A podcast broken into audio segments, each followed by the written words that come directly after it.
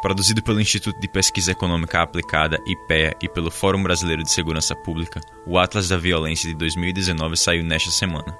Nele, Alagoas figura entre o estado em que mais se matou jovens negros e o mais seguro do Brasil quando se trata da população branca. Ao mesmo tempo, Alagoas deixou de ser o estado mais violento do Brasil e teve as menores taxas de homicídios dos últimos 10 anos em 2015, 2016 e 2017. O mapa da violência apresentou essa semana Alagoas que tinha caído no nosso governo para segundo em 16 e em 17 a gente caiu para sétimo lugar em violência no Brasil. Provavelmente quando fecharem os dados de 18 e sobretudo os dados de 19, certamente nós vamos sair dos 10 estados mais violentos do Brasil. O governador Renan Filho falou sobre os números durante uma coletiva de imprensa, onde apresentou os próprios dados sobre violência apurados pelo governo do estado. Foi feito um comparativo entre 2018 e 2019 e, nos cinco primeiros meses deste ano, Alagoas já mostrou uma redução do número de homicídios de 23%. Eu sou João Arthur Sampaio. E eu, Thais Albino. Nós vamos destrinchar um pouco desses números e resumir outros fatos que marcaram os últimos sete dias no podcast A Semana em Alagoas. O estudo do IPEA, que analisou os dados entre os anos de 2007 e 2017, também entra em uma estatística mais específica, a das mulheres negras, que foram as principais vítimas entre assassinatos envolvendo pessoas do sexo feminino. No ano de 2017, foram 111 mulheres mortas. Dessas, 104 eram negras. No mesmo ano, o Brasil registrou um crescimento de homicídios femininos, chegando a 13 por dia. No total, 4.936 mulheres foram mortas. É o maior número desde 2007, sendo 66% delas negras. Alagoas ocupa o 11º lugar no ranking de assassinatos de mulheres. Porém, no período de 1 de janeiro de 2015 a 30 de abril de 2019, a média de elucidação de feminicídios chegou a 76%, isso de acordo com dados da Polícia Civil do Estado. Se você mora, morou ou conhece alguém que ainda reside nos bairros do Pinheiro, Mutange e Bebedouro, provavelmente estava ansioso para saber do balanço atual do mapa de riscos feito pelos técnicos da Defesa Civil Nacional e Municipal Divulgado nesta sexta, 7 de junho, o levantamento apontou que 4.500 famílias têm recomendação de realocação das áreas de risco. Desse número, aproximadamente 2.500 que viviam no Pinheiro já saíram. No total, são cerca de 10.500 famílias afetadas pela instabilidade do solo dentro do mapa de setorização de danos e de linhas de ações prioritárias, mas não existe necessidade de todas se mudarem. Ainda assim, a situação com a Braskem, que é apontada como responsável pelo atual estado dos bairros de Maceió, está longe de ser resolvida. Nesta sexta, o governador Renan Filho anunciou que o governo de Alagoas vai entrar na justiça para impedir a venda segmentada da empresa, antes que seja resolvido o pagamento de indenizações das pessoas que moram na região. O governo, é, como forma de garantir a indenização às famílias e a indenização ao próprio Estado, caso é, exista, é, entrou na justiça por meio da Procuradoria-Geral do Estado para impedir a venda fatiada da Braskem. Vender a parte do sul, sudeste e da Bahia para cima da Braskem e ficar com a parte de Alagoas. Porque se isso ocorresse, talvez o que remanescesse dessa venda não fosse suficiente para garantir a indenização às famílias. Em meio a reclamações sobre a clareza do novo mapa e indignação sobre a tentativa de venda da empresa, moradores marcaram um ato em frente a Braskem para esse domingo, dia 9.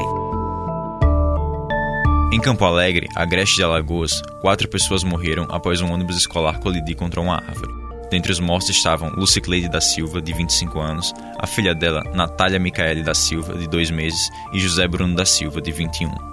A quarta vítima, Odete Maria da Conceição Santos, de 65, estava internado na UTI, mas não resistiu e faleceu no dia 6.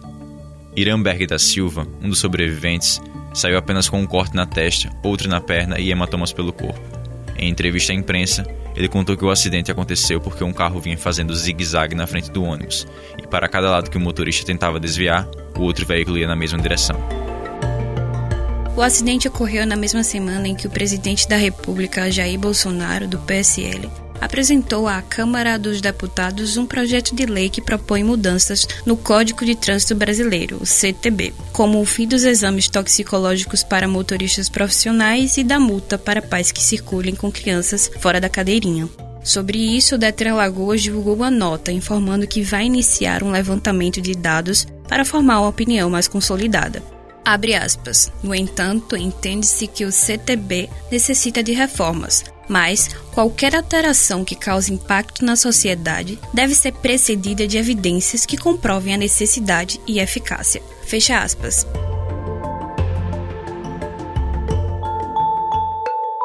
E teve mais nesta semana em Alagoas. A Caixa Econômica Federal quer negociar as dívidas de quase 40 mil alagoanos, que tem um valor de 375 milhões. O programa Você no Azul foi lançado pela estatal nessa semana e beneficiará pessoas físicas e jurídicas. Em Alagoas, após os descontos serem aplicados, o banco deve abrir mão da cobrança de 321 milhões para receber 54 milhões à vista. Os endividados que terão acesso ao programa são os que têm dívidas do crédito consignado, cartão de crédito, cartão material de construção, renegociação crédito direto da Caixa, crédito pessoal, rotativo e microcrédito. Após a negociação, o pagamento do valor deve ser feito apenas à vista e por boleto até o dia 26 de agosto, que é quando se encerra a campanha.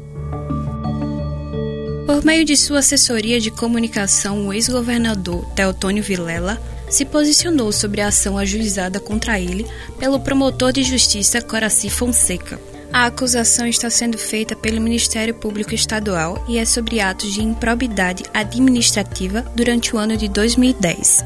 Na nota, ele diz que se trata de uma acusação infundada e que não aponta desvios ou danos ao Estado, o que não justifica o bloqueio de mais de 1 bilhão e 600 milhões do ex-chefe do Executivo Estadual.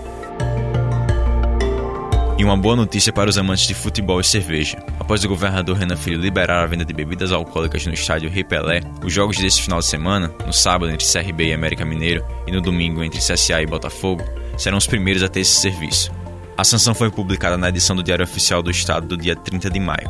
O Galo fechou uma parceria com o grupo Petrópolis e vai vender as cervejas Itaipava a R$ 4,00 e Petra a R$ 6,00. Já o Azulão fez um acordo com a Ambev e vai comercializar as bebidas Brahma a R$ 4,00 e Budweiser a R$ 6,00. Os alunos da escola SESI Cambona, integrantes da equipe Robocambi, ganharam um título inédito para Alagoas, o Torneio Internacional de Robótica First Lego League, que foi realizado no último final de semana em Montevideo, no Uruguai. Os alagoanos conquistaram o primeiro lugar em uma categoria que premia profissionais de excelência. A competição reuniu 76 equipes de países como Argentina, Colômbia, México, Estados Unidos, Espanha e África do Sul. Você acabou de ouvir o podcast A Semana em Alagoas. Novos episódios estarão disponíveis todo sábado pela manhã.